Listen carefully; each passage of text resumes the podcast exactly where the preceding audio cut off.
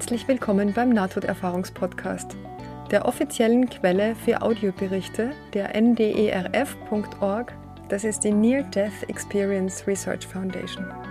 Mein Name ist Ines Lahoda und ich möchte die Botschaften der Nahtoderfahrenden in die Welt bringen. Meine Website ist nte-podcast.de.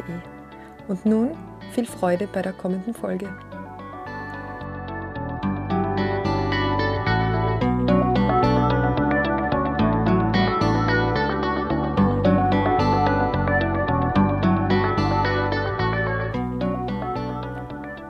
Melde mich zurück aus dem Urlaub bzw. den ersten Schultagen meines älteren Sohnes. Wir hatten jetzt ähm, also Schulbeginn und dementsprechend einiges zu tun und die Aufmerksamkeit woanders. Aber jetzt äh, geht es wieder los mit den nächsten Folgen und heute gibt es die Erzählung von Malcolm und dieser Malcolm schreibt, es war ein gewöhnlicher Tag im Leben eines jungen, sorglosen Mannes und plötzlich, ohne meine Vorwarnung, fühlte ich mich extrem krank und war am Zusammenbrechen. Ich ging zu meinem lokalen Doktor und nachdem er mich untersucht hatte, wurde mir gesagt, es wäre einfach ein Fall von Grippe. Ich bekam Antibiotika verschrieben und ging nach Hause. Als die Tage vergingen, verschlechterte sich mein Zustand und ich entwickelte sehr hohes Fieber. Ich konnte nichts essen oder trinken, verlor sehr schnell an Gewicht. Am achten Tag schwankte ich zwischen Bewusstlosigkeit und Wachheit, und meine Mutter entschied, mich zurück zum Doktor zu bringen. Ich war zu schwach, um, zu, um stehen zu können. Mein Onkel musste mich tragen. Der Doktor sagte, ich hätte eine doppelte Lungenentzündung und musste sofort ins Krankenhaus gebracht werden.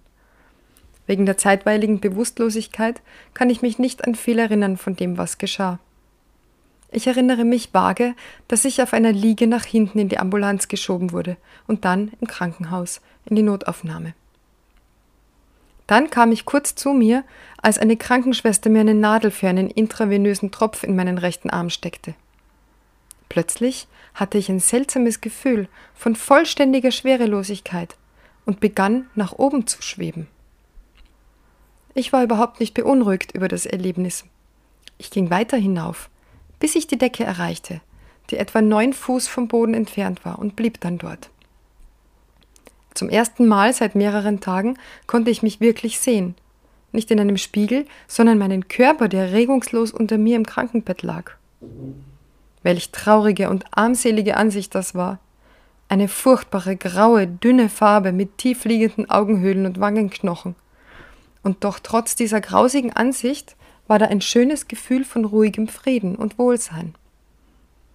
Ich nahm fast sofort ein hohes Empfinden von Wachheit wahr und es schien, als könnte ich alles und jeden auf der großen Station sehen und hören.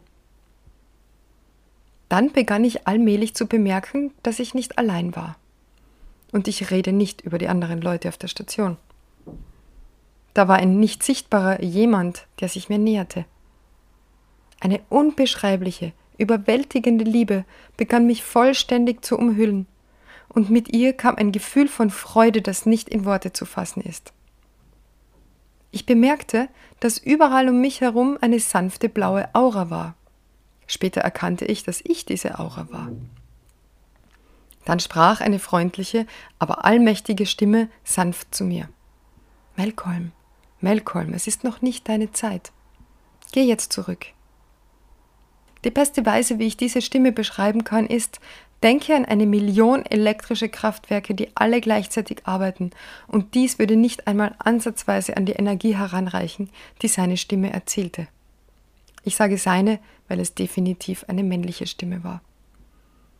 Das nächste, woran ich mich erinnere, war, dass ich zwei Tage später in einem anderen Bett aufwachte, auf einer anderen Station und eine junge Krankenschwester sich um mich kümmerte. Ja, also das ist Malcolms Geschichte und die enthält ja einige Elemente einer klassischen Nahtoderfahrung. Es ist also der, die, außerkörperliche Erfahrung da. Er beobachtet sich selber, sieht seinen Körper. Er hat ähm, kein Gefühl von Angst oder Panik, sondern ein friedliches Gefühl, als er aus seinem Körper ausgetreten ist und obwohl er sich selber da sieht und sieht, in welchem Zustand sein Körper ist, hat er dennoch eben ein Wohlgefühl und ähm, er kann auch alles und jeden auf der großen Station sehen und hören. Also das ist auch dieses Wegfallen von sinnlichen Beschränkungen und diese Wahrnehmung, die über das normale Menschliche hinausgeht. Er beschreibt das weiter unten auch noch so, äh, ich fühlte, dass ich fähig war, jedes Ding oder jeden genau zu erkennen, indem ich einfach meine Aufmerksamkeit darauf richtete, ungeachtet der Distanz.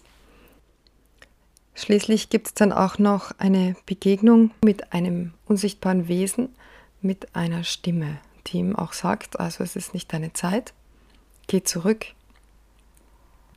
Und ich finde es interessant, wie er diese Stimme beschreibt, also Elektrizität, ähm, da stelle ich mir eher so eine Computerstimme vor, aber er beschreibt freundliche, also dass es eine freundliche, aber allmächtige Stimme ist und die sanft spricht. Das passt jetzt nicht zur Computerstimme in, meine, in meinen Ohren.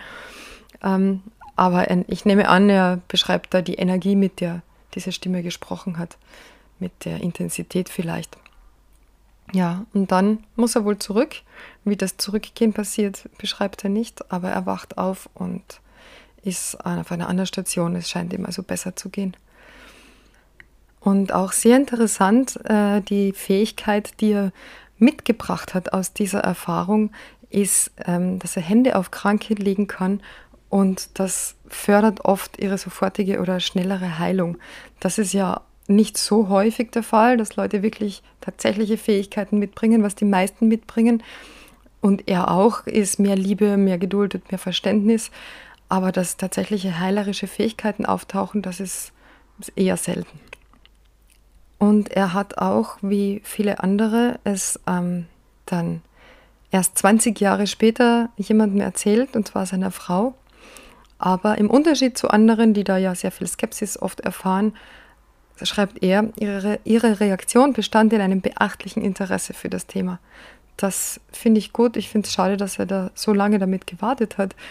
Ähm, ja, denn ich finde ja, dass diese Geschichten wichtig sind für alle und dass es schade ist, dass so wenig darüber gesprochen wird in der Öffentlichkeit. Aber dafür gibt es ja diesen Podcast. Ja, für heute war es das schon. Vielen Dank fürs Zuhören.